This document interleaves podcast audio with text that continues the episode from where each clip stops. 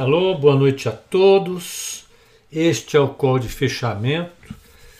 Hoje é quarta-feira, dia 10, dia 10 de agosto de 2021. Um dia que estava sendo muito aguardado, como nós conversamos ontem, conversamos hoje, e tudo e tudo isso é, a gente discutiu no código de abertura também. Né? Hoje, o, o, o, o, escritório de estatísticas do trabalho dos Estados Unidos divulgou o CPI, ele veio abaixo do que era esperado, tanto o número cheio como o núcleo inflacionário, eles, ambos vieram mais altos e isso ensejou mais baixos, aliás, isso ensejou um movimento forte de alta de, de, de, de juros, desculpem, de, das ações nos Estados Unidos. O dólar caiu bem, o DXY caiu mais de 1,5%, ou seja, a cesta de moedas é, é, comparadas ao dólar elas tiveram uma valorização, a maior parte das moedas sofreu uma valorização. É, os ativos de risco em geral subiram bastante e o VIX caiu. Foi um movimento completo. Né? Até o, o, o, petróleo resolveu dar uma barrigada e depois voltou. Né? Mas foi, foi um dia de é, bastante é, é otimismo lá fora. Evidentemente, isso contagiou o mercado interno, que já estava querendo subir e acabou subindo mais uma vez. Peça um pouquinho que eu estou tentando abrir o Bloomberg, tem alguma coisa errada. Para variar. Ah, já sei o que é. Eu apertei a tecla de maiúsculas. Pronto. Agora vai. Eu começo sempre um pouco antes, né? Quer dizer, apesar do atraso. Quando eu começo, eu, eu, eu espero mais um tempo para a turma uh, entrar, poder se ajeitar, ocupar o lugar na sala. Poder se ajeitar. Tá todo mundo aí, deixa eu tirar o som daqui. Pronto. Acho que agora tá, tá ok. Vamos ver se, se eu consigo colocar a Bloomberg. E nós vamos já andar com o nosso call aqui. Espera aí. Só um segundinho. PVBT. PVBT. PVBT. Pronto. Continua aí. Deixa eu ver se o pessoal está aqui. Eu não estou conseguindo ver o pessoal. Olha lá. Não, aqui não é tela cheia. Não é tela cheia. Cadê o chat ao vivo? Espera aí, gente. Eu só tô precisando que ele volte ao normal aqui. Espera aí.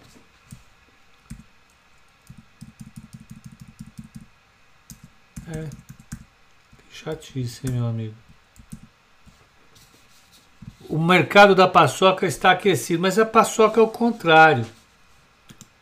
Vamos ver aqui o que, que eu fiz com esse negócio. Espera aí que eu vou... Vocês devem me achar um, um chato, né? Mas calma, nós já estamos resolvendo isso. Deixa eu só colocar meu YouTube ok. Vamos ver qual de abertura, qual de fechamento. Estou com uma cara, continua com o mesmo jeito. Não sei o que aconteceu.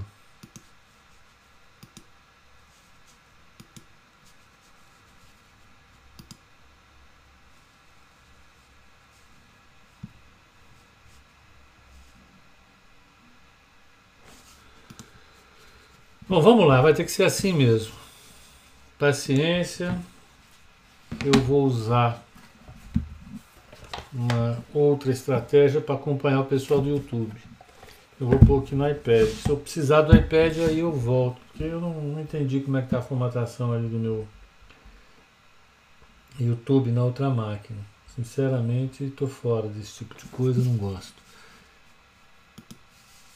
Tipo de coisa que não faz sentido a gente ter. Espera aí, tá aqui.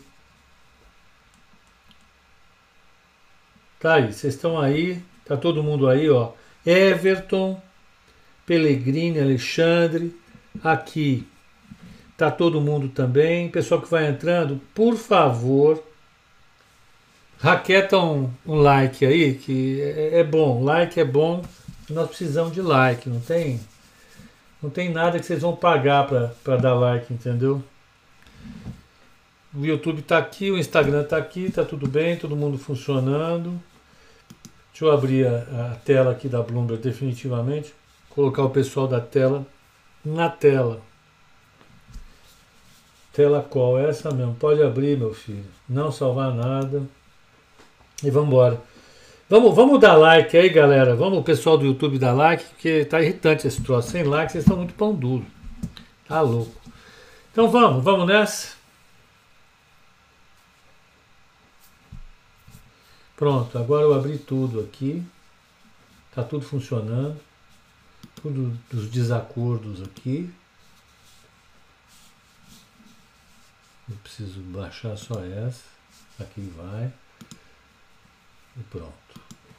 Aí vamos lá para o nosso balacobaco, colocar a tela para o pessoal da tela, o mundo da tela plana. Tá aí, vocês estão aí, tá todo mundo aí. Vamos começar então. De verdade, de verdade, de verdade. O CPI esperado nos Estados Unidos era de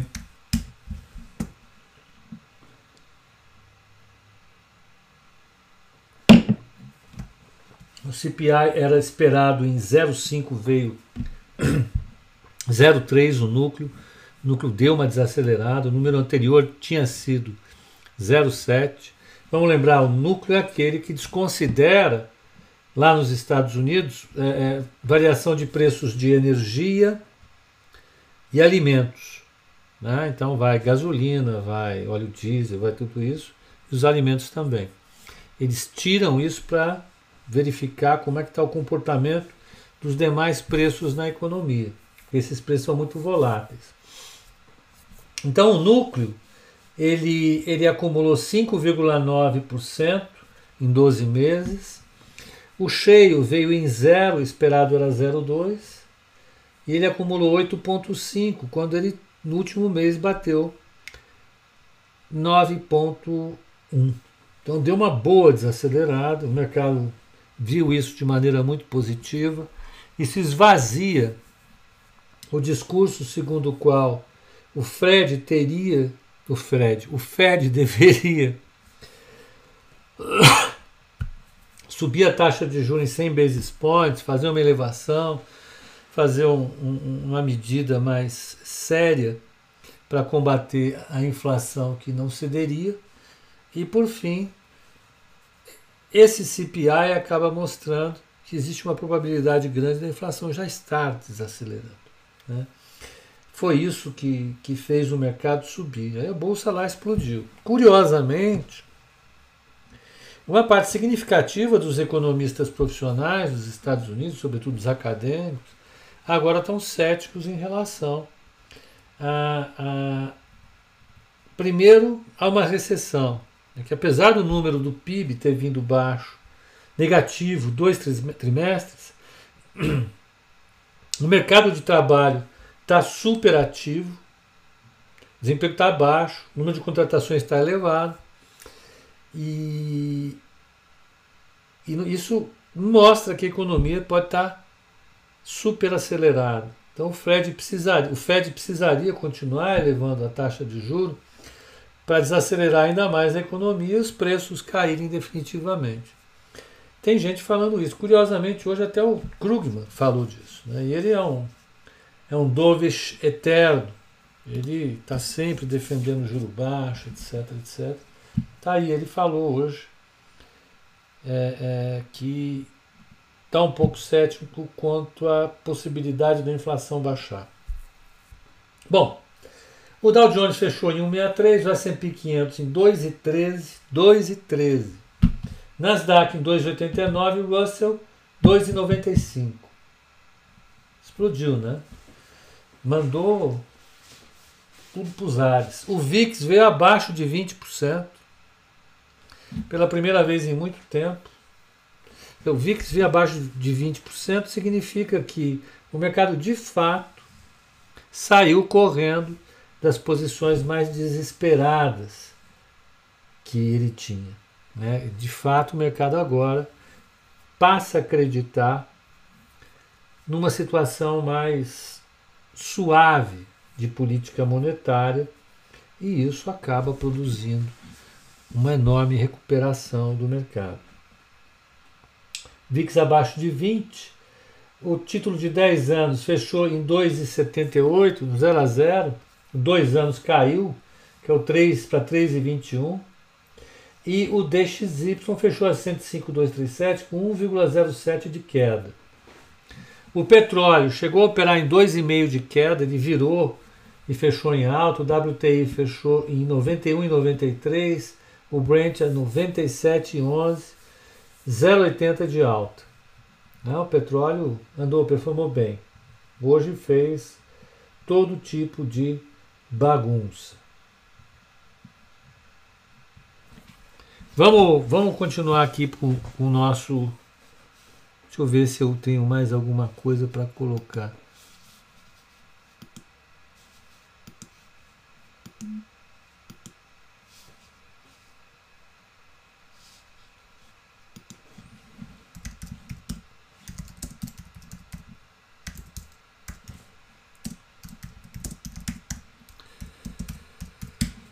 Muito bem, vamos lá, vamos, vamos ver São Paulo.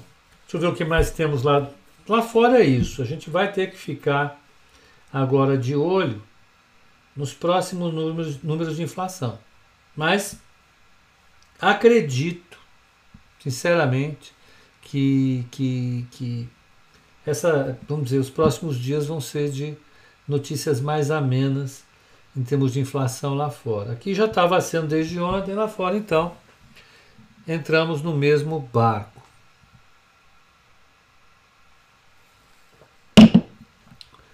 Então, gente, vamos lá.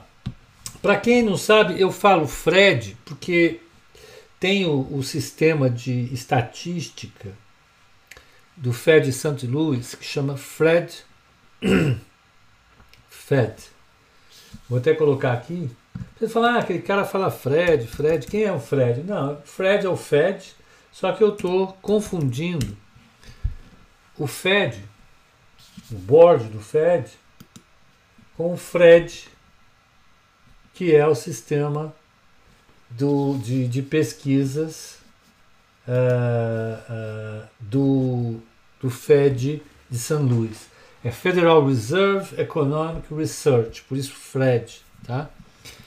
Para vocês não acharem que eu sou um absoluto uh, problemático. Eu sou um problemático relativo, né? mas não é tão grave assim. Então, é, o número fundamental saiu. Amanhã a gente vai ter é, é, um pregão ainda digerindo o que saiu hoje, não tenha dúvida nenhuma que é o dado mais importante. Mas vai ter coisas pontuais, né? É, é, é como o, o o PPI, que é o índice de preços ao atacado, e, e, e ele deve né, afetar o mercado marginalmente. Né? O grosso do trabalho já foi feito hoje pelo, é, é, pelo CPI. Foi um baita de um CPI, é, não há dúvida nenhuma. Na China, hoje à noite, vai, vai sair dado de financiamento e o mercado vai ficar de olho nisso né, a, a, a, dados do crédito bancário da China. Por que, que o mercado vai ficar de olho nisso? Porque efetivamente é, é, há um receio muito grande é, é de que haja um problema é, sistêmico na China, no sistema financeiro da China, e aí e aí a gente pode ver é, é, alguma coisa. Mas a gente vai acompanhar. Deixa eu ver o que está acontecendo.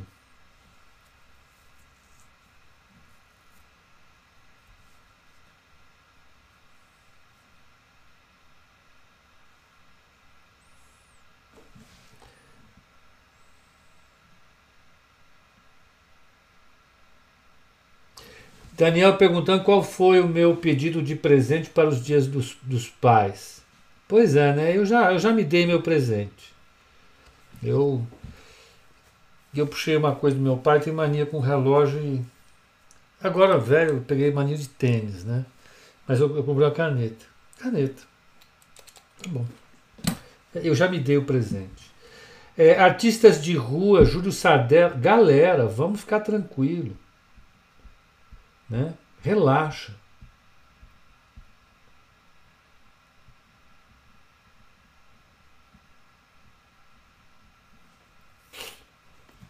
Artistas, chega de briga. Azagal virou ministro. Cadê o Azagal? O Azagal apareceu aqui. O Azagal tá por aí, né? Ele postou que estava num bar lá em Miami, que adorou o bar, o bar novo, tem drinks legais. E por aí vai. Tá? O, o Artistas de Rua está dizendo o seguinte: o Júlio falou dele, olha, está reclamando todo dia, falando que todo mundo está errado. Todo mundo está errado. Aí o Artistas de Rua falou: todo mundo quem? O Pepa? Eu com certeza estou todo dia errado. Não tenha dúvida nenhuma que eu estou todo dia errado. É exatamente isso. Não tenho dúvida nenhuma. Né? Eu não tenho uma visão é, nem tão profunda e não nem tão ampla para acertar tudo. Então, como eu sou obrigado a expor alguma coisa, evidentemente que eu vou me expor também aos erros. Essa é a vida. Não tem jeito, né? Para quem está aqui no mercado, para quem trabalha principalmente no, na economia, a gente fica muito sujeito a errar. E tem que a gente tem que ser. É, é, tem que ser é, é, é, é, humilde nesse ponto. Não tem jeito. É só, é só isso que permite a gente corrigir as bobagens que a gente faz. O Daniel está dizendo que a mulher dele fala que ele está sempre errado. Mas é, é isso. As mulheres são assim. Para as mulheres, a gente está sempre errado. Mesmo você estando certo. Né? Eu, eu já é. Né? Aqui em casa é assim. Tia, minha mulher me perguntou: quem foi que fez esse, essa marca num determinado móvel? Eu, sem olhar, falei: fui eu. Eu vou falar o quê? É, sou eu. Não tem defesa. Então, Daniel, nós estamos juntos. Esse é o. Não há na, na, na, na história humana alguém que tenha vivido tanto tempo junto e que não tenha se submetido a esse tipo de coisa. Né? Sem. Então, os casais fazem isso. Pepa, você viu a comparação que Monkey Stocks fez? Carteira da Nova Futura subiu mais de 130% desde 2019. Eu vi, Anderson, você viu? Esse cara é uma figura. O Monkey Stocks é uma figuraça. Figuraça. Gente boníssima, né? E ele, inclusive, ele está lá no, no grupo. É, é... Ai, meu Deus do céu. Como é que é o nome? Eita, olha, final de tarde, ia falar rico. Não. É do Primo Rico. Tá lá no grupo do Primo Rico. Me chamou para ir lá, eu fui lá, fiz um programa. Muito legal. É... Então, a gente tá nesse cenário em que a carteira recomendada está 190%. Ó, mesmo quando a gente está apanhando, a gente está ganhando, está vendo? Tem que ter o lado bom da coisa, né? Ainda bem que o Monkey Stocks apareceu. Então vamos ver aqui. Daniel, não reclama, Daniel. Não reclama que daqui a pouco ela vai olhar, vai pegar você no pulo, você vai tomar porrada. Fica na sua, cara. Chega. Vamos ficar quieto. Anderson, brigadão, meu caro. A única coisa é minha Ambev que eu estou segurando. Já faz fazer 10 anos. Borá, seu cara. Vamos lá, gente. Vamos pegar São Paulo agora. Já bati bastante papo, joguei conversa fora, vamos trabalhar um pouco, né? Senão daqui a pouco já viu. O índice ele fechou em 110, 235. Ele é, completou 9,90 de alta em um mês.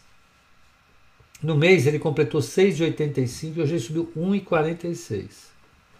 É uma bela porrada, né? Desde que ele fez aquele fundo lá em 92, 96 mil pontos, é, é, ele não. Ele veio, não parou de subir. Né? O gráfico do índice está uma belezinha assim de olhar.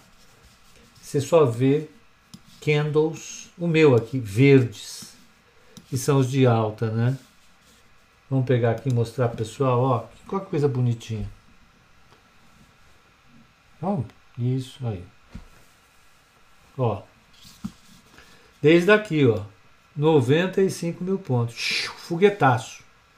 Tá indo lá para 110, tralalá, tralalá.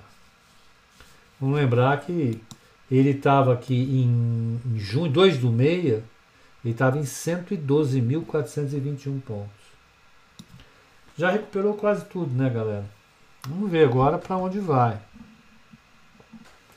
Vamos aqui, né? Mês do cachorro louco, a gente tem que ir se defendendo. Então vamos ver. Então hoje fechou com essa alta de 1,46. O dólar caiu 0,59, o spot fechou em 0,59 de queda, 5,095.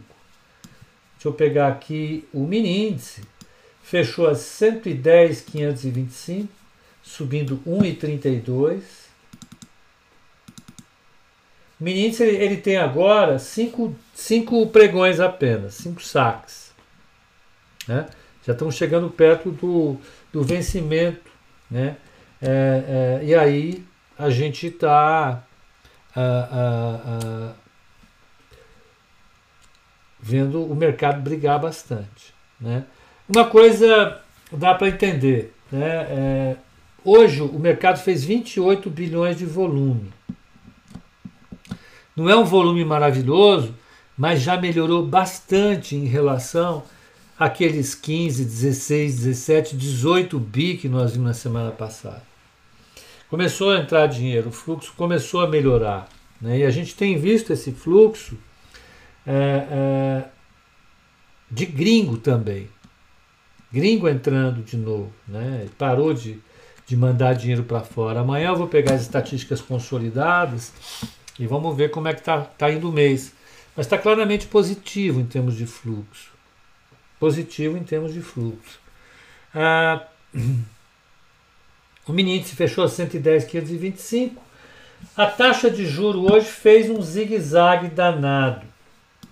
Infelizmente eu eu, eu, eu, eu, eu parecia eu parecia com aqueles bêbados catando galinha, né? Tentando pegar galinha. Galinha vai para um lado, o bêbado vai para outro, a hora que o bêbado muda de lado, a galinha passa para lá. Não se encontra. A gente tinha uma posição, tinha uma posição no fundo é, comprada em DI, o DI abriu caindo, nós viramos a mão. Virando a mão, o mercado subiu e nós topamos. Foi operação violino, né? Vendeu na mínima, comprou na máxima. É assim que faz uma operação violino. Aprendam. Acontece. Mas a, a nossa visão agora está. Vamos, vamos esperar um pouco que a taxa de juro está de fato complicado. A impressão que tem, que eu tenho é o mercado, além disso que a gente vem discutindo, de, além de ver o risco reduzido, o risco eleitoral reduzindo, é, é, é, e ver uma probabilidade maior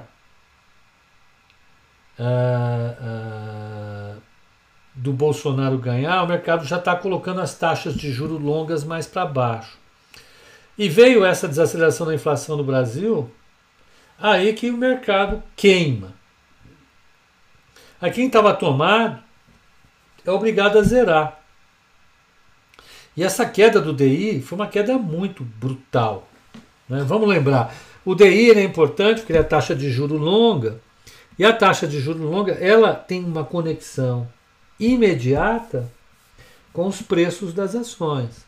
Então, se você tem um, um, um, uma taxa de juro caindo sistematicamente, então você tem um impulso fundamental para que a bolsa suba. Eu já conversei bastante sobre isso aqui. Já coloquei aquela fórmula de Gordon 287 milhões de vezes para vocês aqui no, no OneNote. Então, é, acho que nem vale a pena colocar de novo. Mas quando a taxa de juro cai dessa maneira, a bolsa tende a subir. Além disso, né, é, do mesmo jeito que o comprado em DI está se zerando que nem um maluco, aqueles que ficaram vendidos estão se zerando. Né? Então, você pega algumas ações que estavam muito amassadas, como Vivo, Magazine Luiza, é, Americanas, blá blá blá, né?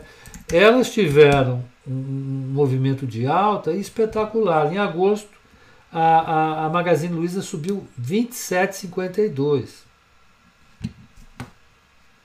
Uh, via varejo subiu 21%. Deixa eu ver se tem americanas. Americanas, não, americanas não foi, 4,93. E Render, 8,94 de alta. Então, é, é, essas duas em particular, Magazine e, e, e, e, Via Varejo, essas duas, é, não é Via Varejo, é só Via, eu sei. Gente, demorou muito tempo para eu conseguir parar de falar Vale do Rio Doce. Até alguns anos atrás falava Vale do Rio Doce, porque a Vale mudou só para Vale. Né? Ela tem boa parte da operação dela hoje fora do Vale do Rio Doce. Então a Vale, eu demorei um, um bom tempo para aprender. Via Varejo, eu não sei se eu vou conseguir deixar de chamar de Via Varejo. Mas a Via, então, também era outra que estava com posições bem, bem vendidas. Aí numa queda dessa o pessoal vai se estopando. Não tem como, né? Então vamos lá, o DI janeiro fechou, janeiro 27, que é o que a gente está acompanhando fechou em 11,715, o fechamento anterior dele tinha sido exatamente 11,715. De sacanagem, alguém foi lá e colocou no fechamento do, do, do dia anterior. O Luiz Manuel fala via ou via varejo, tanto faz. Eu chamo de vara. Tá bom. Aí o artista de rua está dizendo: com Gordon ou sem Gordon, até dezembro, 91 mil pontos. Boa. Vamos lá. É, que mais? Ambev subiu 2,71, rompeu os 15, né? Finalmente. 15,14. Bradescão 1,49 de alta, 19,11 o preço. Petro fechou em queda, fechou em queda de 0,35, 37,10 e Vale 69,91 fechou com é, é, 0,13 de queda. O Richard Warkin Cunha, Canha está dizendo: quem até pouco tempo achava que o mundo ia acabar, hoje está se zerando, está se estopando. Verdade, Richard. Verdade. Eu, eu me estopei mais, mais lá no começo do mês. O mercado me estopou. Mas definitivamente eu acho que o mercado ainda tem um pouco para andar. Vamos lá. Uh, vamos pegar quem mais subiu, quem mais caiu do Ibovespa. Vamos ver Ibov. Ibov.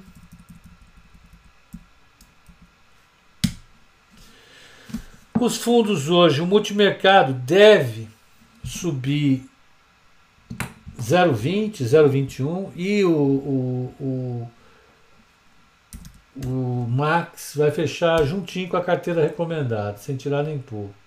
Quem mais contribuiu para a alta hoje foi Itaú, subiu em 85. Pactual, que subiu 7,11. A Bev, que subiu 2,85. A Apivida, que subiu 5,71. Todo mundo que tinha caído ontem subiu hoje.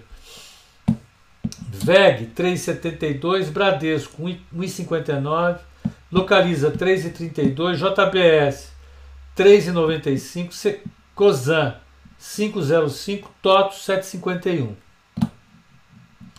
Quem segurou o índice hoje? Petro caiu 0,32, BB Seguridade 1,14, Elet 0,14, CPLE 1,92, Enge 1,85, PetroRio 1, Natura 1,34, Elet 6 1,46 e Equatorial 0,35.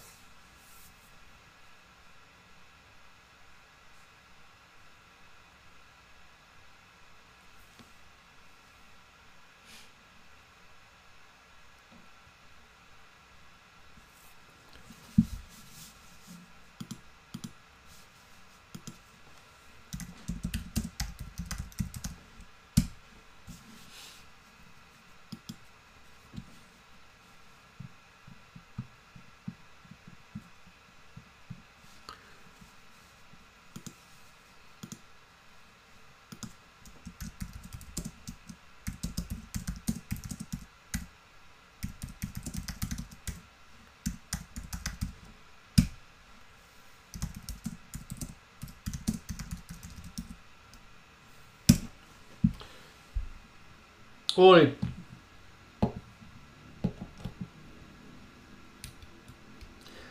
Trisul, tá. Eu vou, vou ver. Vamos pegar a carteira recomendada aqui, como é que ela foi hoje.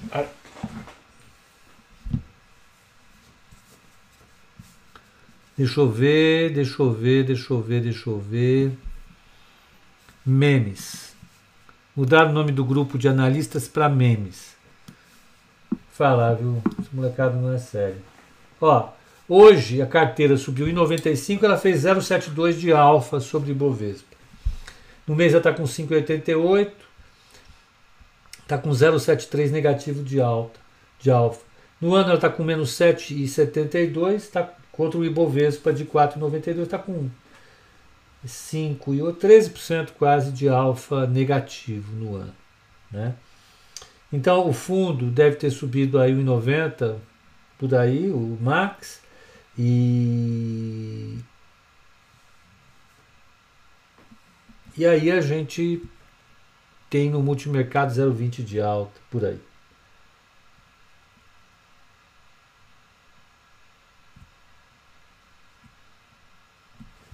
Né? Vamos lá.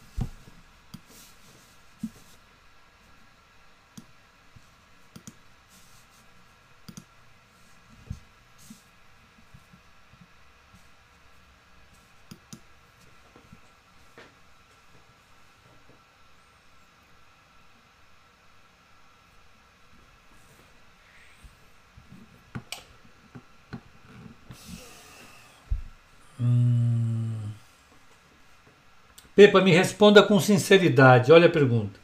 Olha as perguntas que eu tenho. Porque estou perdendo dinheiro nessa brincadeira. Qual o motivo dos economistas errarem tanto em relação à economia brasileira? E por que o Paulo Guedes acerta tanto? É, o Paulo Guedes ele tem um viés. Qual é o viés dele?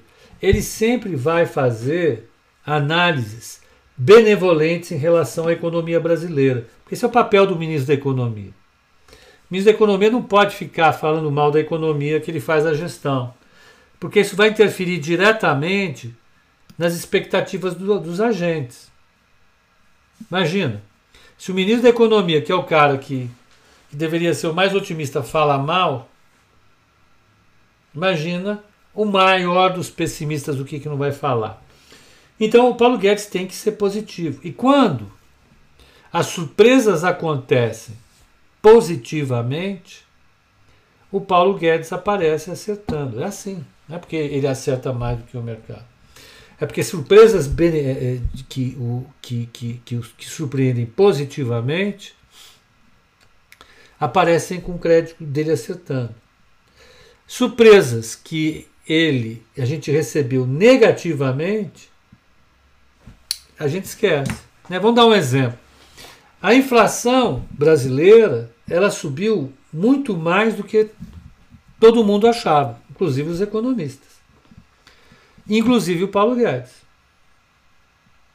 E Olha o estrago que a inflação fez. O estrago da inflação foi o maior estrago que a gente teve. Por que, que foi o maior estrago que a gente teve? Porque ele amassou a renda das famílias brasileiras. Amassou, destruiu a renda.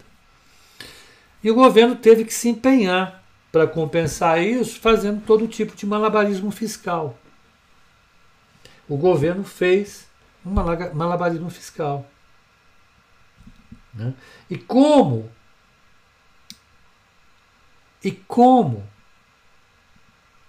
a inflação colabora para emoldurar de maneira bonita o déficit público, num primeiro momento, como Paulo Guedes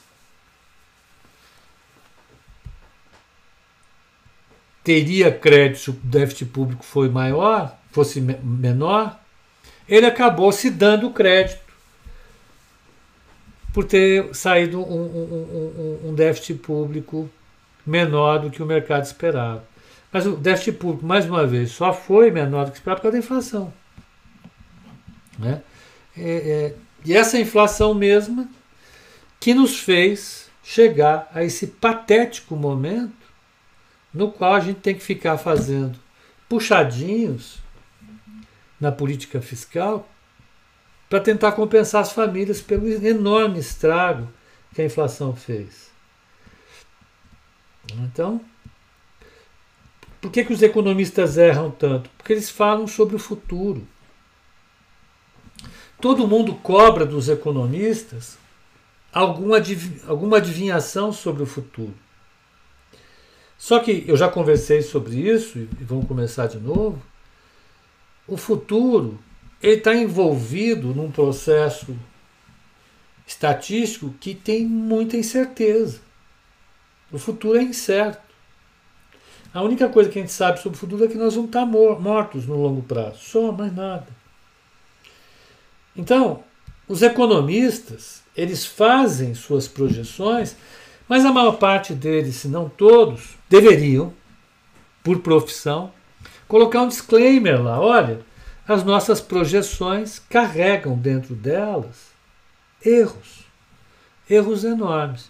O máximo que a gente pode fazer é tentar criar algumas hipóteses, alertar que essas hipóteses podem estar erradas e, de, e tentar colocar uma distribuição para ver se esse erro vai ser maior ou menor. Mas que o erro existe, tanto é que existe que o, o assim, o maior trabalho quantitativo que os economistas têm é, é a econometria, né? E a econometria, ela é o que? É você criar um modelo de comportamento de alguma variável em função do comportamento anterior dela, ou e ou com relação ao comportamento de outras variáveis, esse modelo vê essas variáveis interagindo e a partir disso a gente cria uma hipótese sobre o comportamento dessa variável no tempo. Por exemplo, inflação, política fiscal. Agora, isso a gente faz estabelecendo uma margem de erro. E mais do que uma margem de erro, um erro estatístico mesmo. Né? Então, eu já até fiz um call especial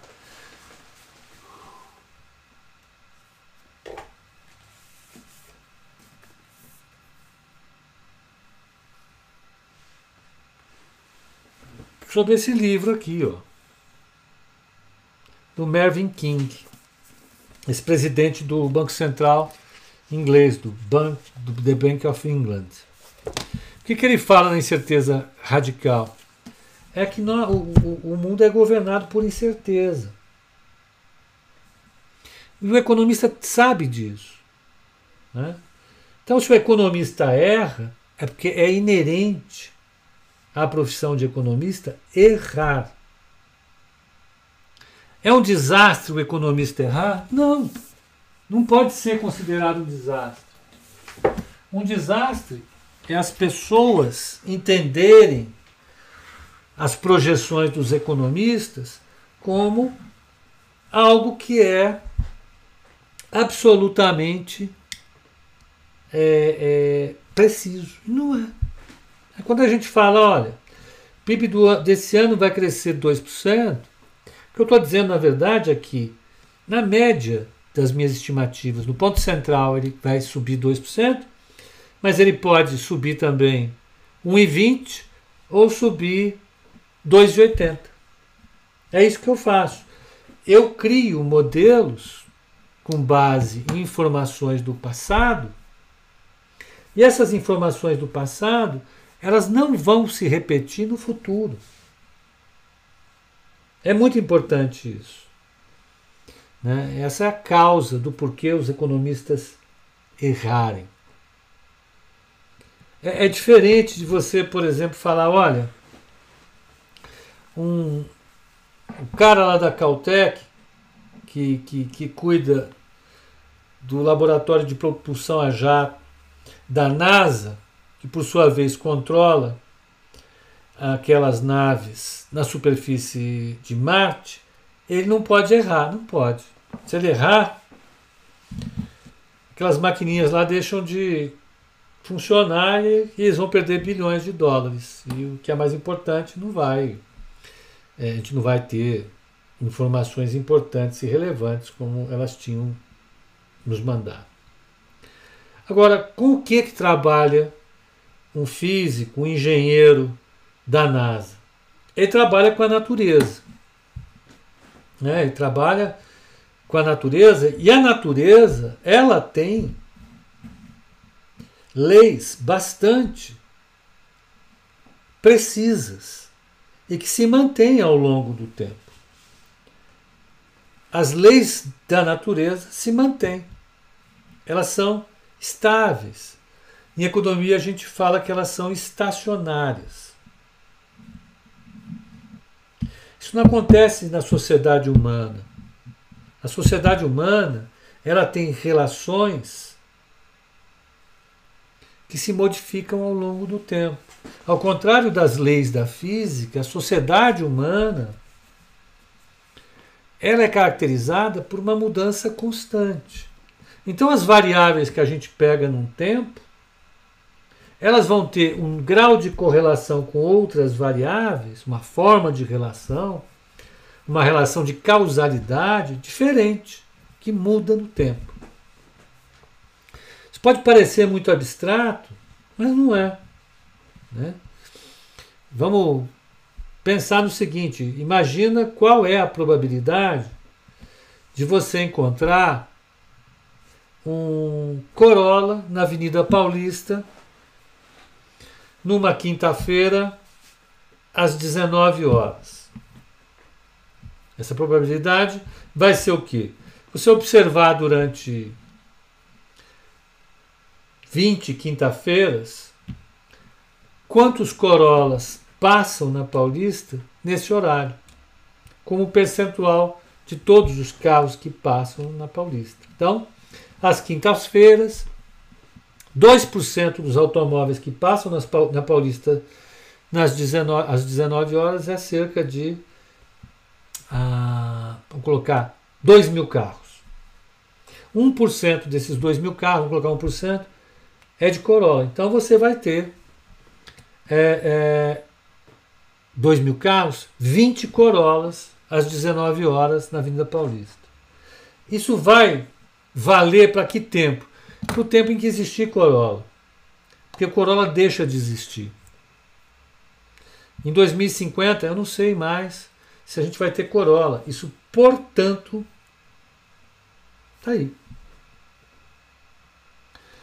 É, os elementos que constituem a sociedade e a economia se transformam ao longo do tempo. E essa transformação gera uma flutuação das relações de causalidade de efeito entre as variáveis. Né? Então, as variáveis, na maior parte do tempo, elas não são estacionárias. É isso.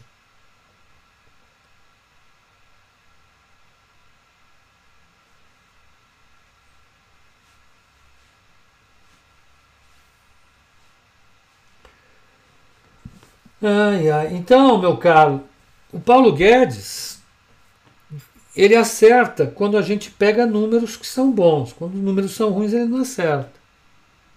Ele não acertou o número de inflação. E essa inflação causou um desastre na economia brasileira.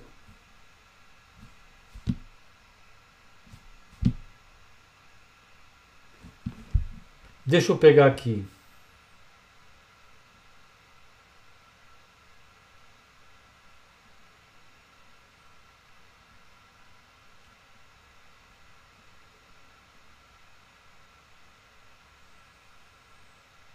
Então, Adailton, vamos ver se a gente consegue acertar. No longo prazo a gente vai acertar, ficar frio. Pepa, boa noite. A curva longa DI1F33 vai voltar a subir? Vai. Quando? Não sei. Quanto? Tão pouco. Que vai voltar a subir? Vai. Isso você pode colocar na sua é, é, agenda aí. Mas a gente não sabe quando. E o problema do mercado não é apenas acertar a direção, é acertar o tempo. Você pode acertar a direção, mas se você errar o timing, você quebra.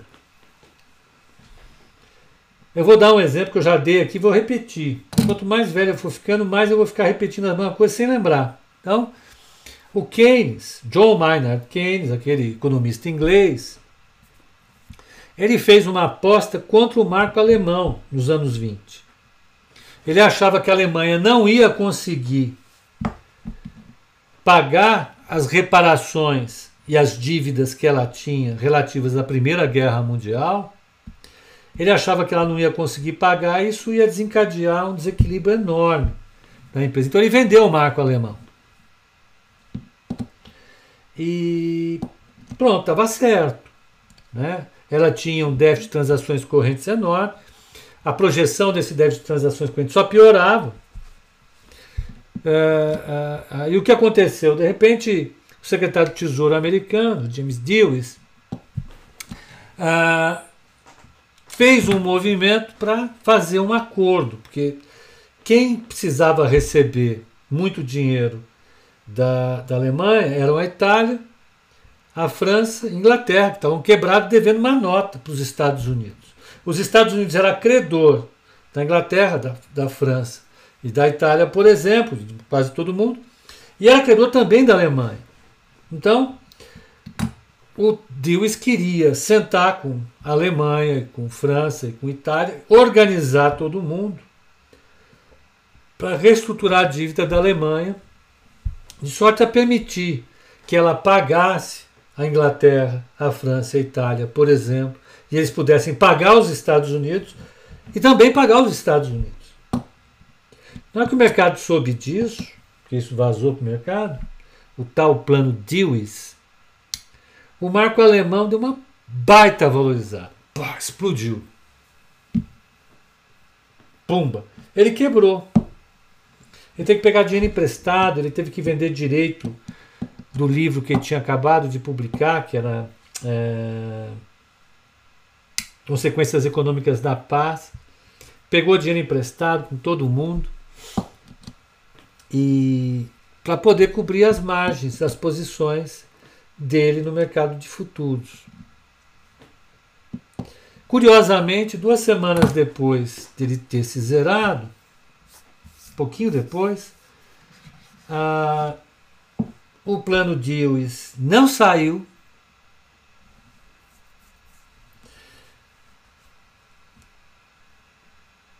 A França, a, a, a, Alemanha não pagou a França e a França é, tomou a região do Ruhr, do Vale do Ruhr, onde tem as, tinha as principais indústrias da Alemanha. Aí a Alemanha entrou num processo hiperinflacionário hiperinflacionária. A inflação deu 100 milhões por cento. E nesse caso, o, o euro, o euro, o, o marco alemão colapsou. Então, o, o Keynes que tinha perdido, vamos dizer, um milhão de dólares por zerar sua posição. Se não tivesse zerado, teria ganhado ali uns 50 milhões de dólares. Facilmente. Né? Porque o ajuste das posições é em relação ao dólar. Né? Então, chegou o um momento em que era 100 trilhões por cento. 100 trilhões um dólar. Né? Era uma coisa assim, maluquíssima. E, e, e aí é, é, é, marca para mim um dos importantes exemplos sobre a questão de, de você estar tá certo na avaliação macro, mas não conseguir acertar o timing. O market timing.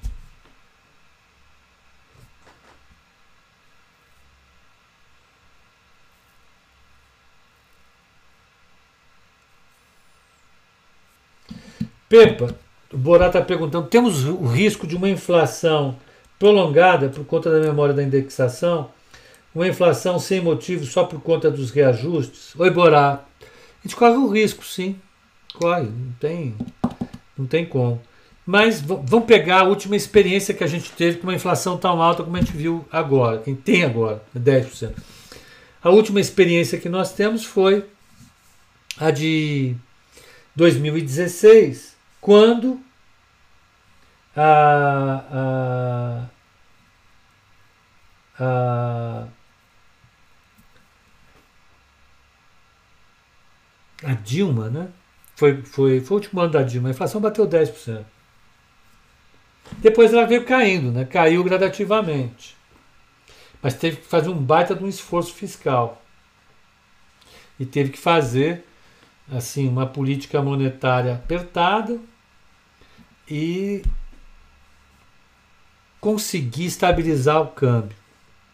Aí a inflação caiu. Esse foi o menor erro de Keynes. O maior erro foi a teoria geral. É mesmo? Qual parte da teoria geral que está mais errado na sua opinião, artistas? Depois vamos trocar uma ideia sobre isso. Quero ver se eu entendi a, a teoria geral. Nem faz tempo que eu li. É... Eu acho que a teoria geral ela tem que ser encarada pelos acertos que ela tem. Né? E ela fez um diagnóstico que para a época estava muito bom. Né? Ela explicava por que, que há, no meio de uma crise como a de 29, a economia não conseguiu se ajustar automaticamente. Tá certo? Só isso já, já valeria para ele o Prêmio Nobel de Economia. Tem um monte de erro? Tem. Mas é fácil falar agora, né? Então, se você pegar a história econômica, você tem uma quantidade bastante generosa de economistas que deram contribuições muito importantes para o pensamento econômico. Keynes foi um deles. Não há dúvida nenhuma. Tanto é que a principal escola de economia contemporânea é a escola neo-keynesiana. Não deixou de ser chamada keynesiana, que resultou de uma síntese, chamada síntese neoclássica, que incorpora várias escolas de pensamento. Né? E é, é, é, é keynesiana porque incorpora hoje o fato dos preços serem rígidos. E se os preços são rígidos, para baixo, você não consegue fazer ajustes automáticos em processos recessivos. A economia ela não se equilibra no seu uhum. ótimo. Né? Ela fica no subótimo. Keynes distorceu a lei de Sé. E essa versão distorcida, que aparece na teoria geral, afirma que a oferta cria sua própria demanda. É, mas essa não é a maior contribuição do Keynes, não. O mundo hoje olha para a teoria geral por conta dos preços rígidos. Esse foi o maior acerto dele. O maior erro. Não serve para nada.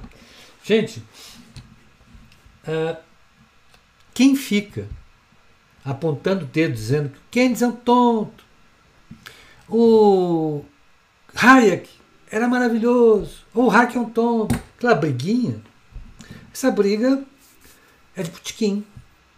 Na academia e no mundo profissional de economistas, não tem importância nenhuma. Hoje já era. Vamos lá.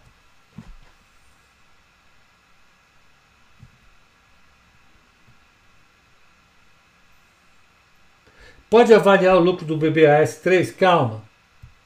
Vamos pegar aqui o que está saindo de balanço. Vamos ver. Deixa eu ver o que já saiu. É a B3, né? Positivo. Teve um lucro de 90 milhões. CIA 2,1 milhões. Que porcaria. Banrisul. Saiu BB.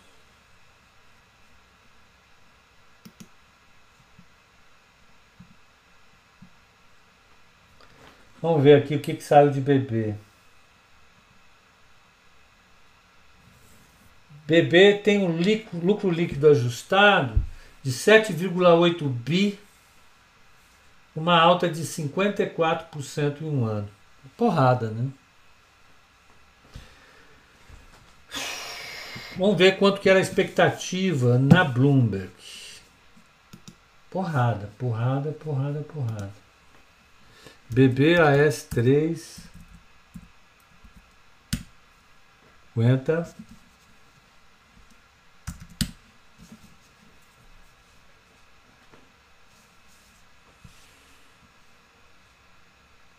Olha, o lucro líquido esperado era de 6.410. O lucro veio superior, portanto, tá? Veio em um sexto maior do que o esperado. É uma surpresa positiva. Saiu Sul América também, veio 139 milhões, mas é uma pancada de de resultados hoje. Mas não vai dar tempo de eu analisá-los, né? Eu precisaria dar uma olhada, fazer alguma coisa. Amanhã eu vou sentar e vou tabular resultado de banco a gente vai comparar os resultados dos bancos. Os bancos antigos e ultrapassados e os bancos modernos e super legais. Vamos ver quem está com a bola aí.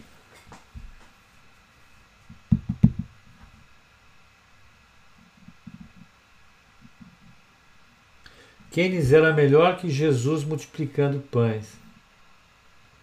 Artista, você é um cara que gosta de uma polêmica, hein? Tá bom.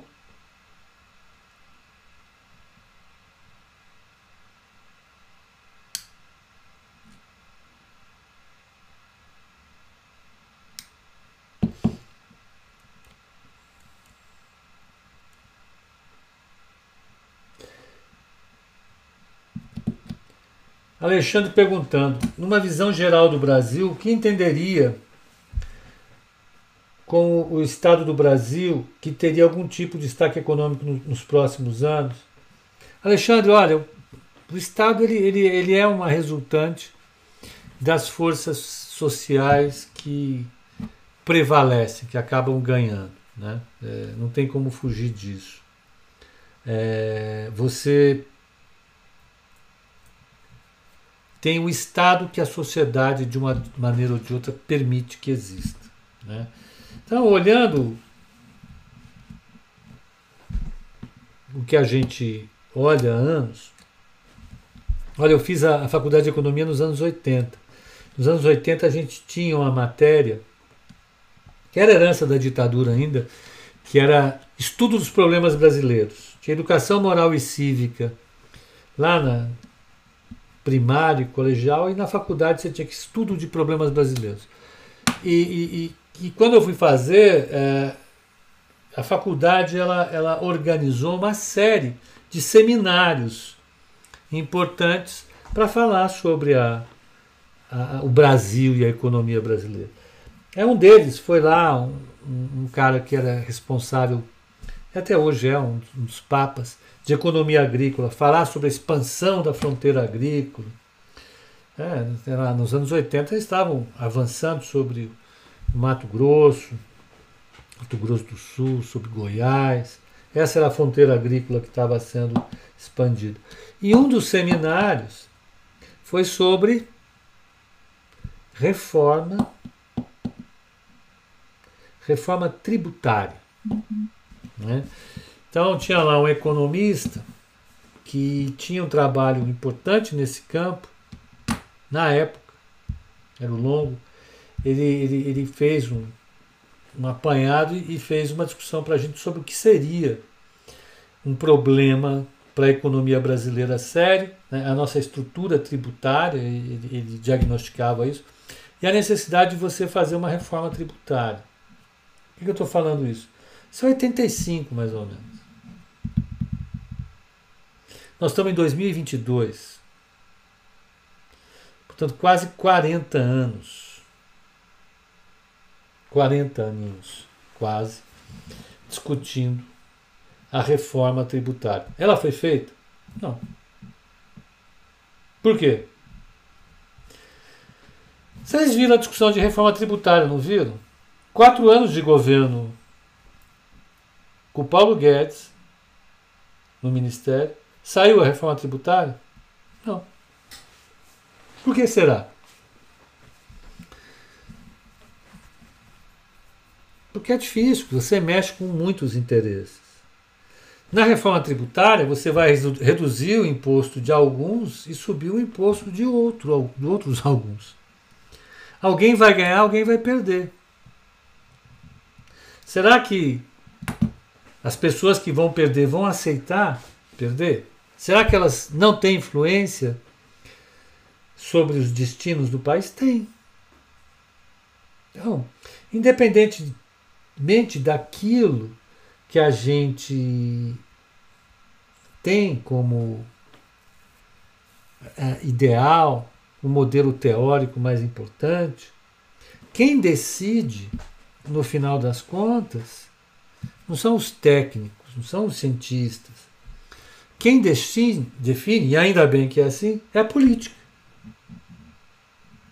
E o que, que a política faz? A política sintetiza o, equilíbrio de forças da sociedade. Então, o que a sociedade vem dizendo para a gente é que a reforma administrativa, a reforma tributária, a reforma administrativa e a reforma tributária são coisas difíceis de serem feitas.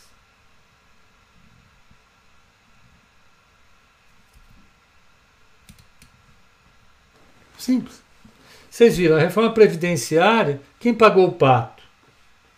Quem pagou o pato foram os trabalhadores, né, mais normais, do setor privado. Quem não pagou pato algum? Alguns setores altamente privilegiados: judiciário, exército. Desde quando é assim? Vai mudar? Não, acho que não. Tão cedo não. Então acho que até 2050 pelo menos não muda. Então vamos ver o que, que tem de promessa. Eu sempre fui muito cético em relação a essas reformas. De verdade, de verdade. Essa história de EPB é verdade. Até uns, uns anos atrás eu tinha um, um, um texto mimeografado do Longo sobre a, a reforma tributária. Lá, 1985. Esse dedinho aqui pode cair. 85, 86. Vamos, dedinho, se acalma. Por aí. Então, não acho que dá para chegar alguém, bater no peito, agora eu vou fazer uma mudança. E não vai fazer essa mudança se a sociedade não quiser. Simples. Simples assim.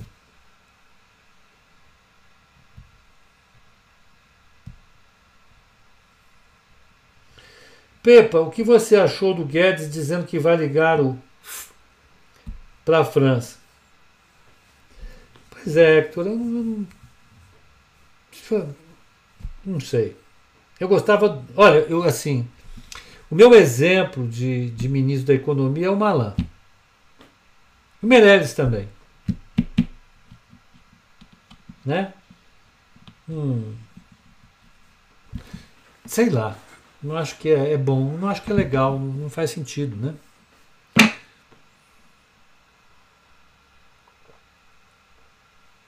Não precisava falar isso. Não tem upside, só tem downside.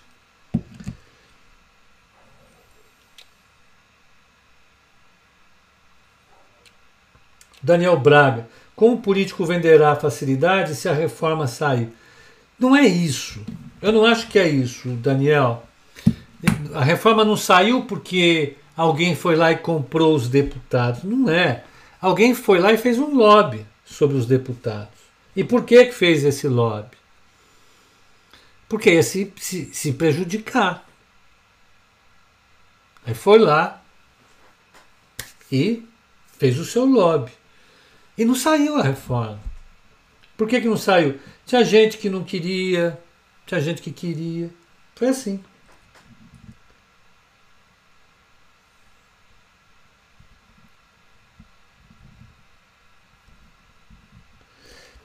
Pepa, curva longa vai voltar a subir. Oi, mal, eu já respondi. Provavelmente sim, só não sabemos quando. Foi aí que eu comecei a história do market timing comecei a falar um monte de bobagem. Mas é isso, já falei demais, contei muita história, muita conversa fiada. E é isso. Amanhã a gente vai receber os impactos de todos esses balanços que são, estão sendo divulgados hoje. Amanhã também tem um cacetão de balanços para serem divulgados.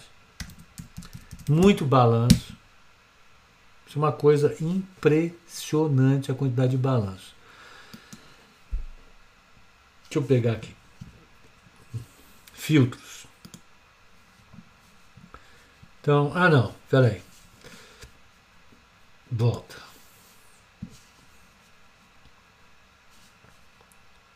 Já tá. Earnings Calendar. Pera lá. Ó, então hoje está saindo um monte, né? Amanhã vai sair outro monte. Ó, ó a quantidade de balanço vai sair amanhã. Cadê aqui? Deixa eu pôr a turma aqui da tela, telando. Vamos pôr a tela aqui, ó. Olha o que vai sair amanhã. Energisa, B3, JBS, Localiza, Apvida, CPFL, CPFL. Rumo, Sabesp, CCR, Reneva, Natura, Magazine, Auren, DASA, Americanas, Moda, Soma, Bradespar, Marfrig, Berrimol, Cirela, Local Web, Azul, Cogna, Via, JHSF, Exetec e Qualicorp. Brincadeira ou não? É gente pacas. O Daniel está pedindo para todo mundo se lembrar que amanhã a Petro abre ex-dividendos, portanto ela vai perder seis e pouquinho de preço. Vocês não se assustem, não é queda. O Investing e o Bloomberg, eles vão dar uma variação super negativa. De quanto mais ou menos? Vamos ver. Ah, de 37 para 31, mais ou menos, né? Ah, vamos botar assim, grosso modo. Então, R$ 6,37. 6 dividido por 37. Amanhã ela vai cair 16%, assim, teoricamente. Mas é que ela está ex-dividendo, como muito bem lembrou o Daniel. Obrigado, Daniel. Então ninguém surte, ninguém tem um colapso amanhã de manhã. Isso que a Petro vai abrir caindo, na realidade, é que ela pagou o dividendo de seis reais. Tá? Vai pagar, então ela fica ex-dividendo. Quem for comprar ação não vai a partir de amanhã, quem comprar não recebe dividendo. Quem comprou até hoje vai receber. Amanhã, para vender, já vai vender a 31 reais para receber lá na frente os seis reais que faltaram. Tá certo? que mais? Vamos ter esse pancadão de balanços amanhã. É, é, é, e vamos dar uma olhada. Agora eu vou dar uma olhada nos balanços que estão saindo agora e amanhã a gente conversa. Aí nós começamos com o call de abertura amanhã às 8h30 da manhã. Nicolas Borsoi, Alex Martins, Bruna Senna e Matheus Jaconelli. Depois tem a sala. E depois tem o código de fechamento. Parte chata dos seis. Então é isso, gente. Um, um excelente, uma excelente noite de quarta-feira. Descansem e amanhã estaremos juntos de novo, se Deus quiser.